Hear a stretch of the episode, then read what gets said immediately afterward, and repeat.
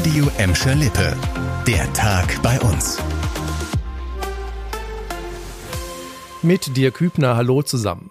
Nach dem Angriff der Hamas auf Israel wird die Sorge vor Hass und Gewalt von Fanatikern und Islamisten in Deutschland immer größer. Deshalb wurde der Schutz jüdischer Einrichtungen bei uns nochmal verstärkt. Die radikal-islamische Hamas hat heute zur Mobilisierung der arabischen und muslimischen Welt aufgerufen. Die Gelsenkirchener Polizei hat uns heute Morgen gesagt, dass man besonders wachsam sei, vor allem rund um die neue Synagoge in der Gelsenkirchener Altstadt. Das Polizeipräsidium reagiert damit auf eine Anordnung von NRW-Innenminister Herbert Reul. Hinweise auf Kundgebungen von Sympathisanten der Hamas bei uns hat die Gelsenkirchener Polizei bis jetzt aber nicht. Auch die Polizei Recklinghausen, die für Gladbeck und Bottrop zuständig ist, ist in erhöhter Alarmbereitschaft. Antisemitische Straftaten zu verhindern sei das erklärte Ziel, macht die Recklinghäuser Polizeipräsidentin klar. Alle Bürger sollten sich auch in diesen Zeiten sicher fühlen.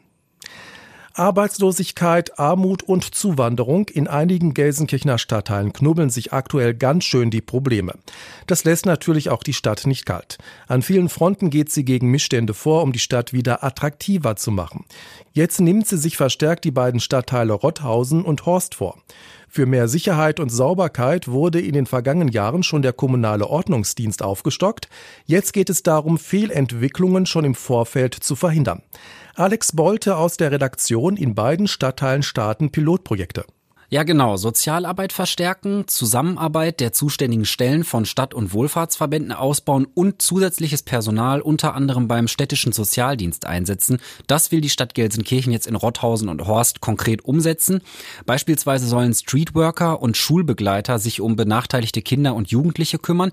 Integrationslotsen sollen dann Konflikte mit Zugewanderten verhindern und ihnen das Einleben an sich leichter machen. Aber auch das Stadtbild soll schöner werden und Problemecken verschwinden.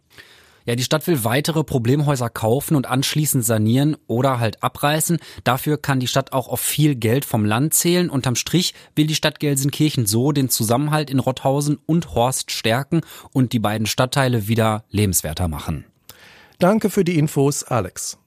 Zum Schluss noch zu einem größeren Feuerwehreinsatz heute Vormittag in Bottrop. Den hatte ein ausgelaufener Gefahrstoff ausgelöst. Auf dem Hof einer Spedition am Rhein-Herne-Kanal war in einem Lastwagen eine Palette mit fünf Fässern eines ätzenden Stoffes ins Rutschen gekommen. Einige Behälter kippten um, dabei liefen geringe Mengen des Stoffes aus, berichtet die Bottropper Feuerwehr.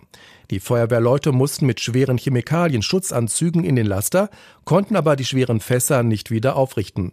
Deshalb wurde die Flüssigkeit in einen Spezialbehälter umgepumpt. Die weiteren Fässer konnten geborgen werden. Verletzt wurde bei dem Einsatz zum Glück niemand. Insgesamt waren 35 Feuerwehrleute rund dreieinhalb Stunden im Gefahrstoffeinsatz. Das war der Tag bei uns im Radio und als Podcast. Aktuelle Nachrichten aus Gladbeck, Bottrop und Gelsenkirchen findet ihr jederzeit auf radio und in unserer App.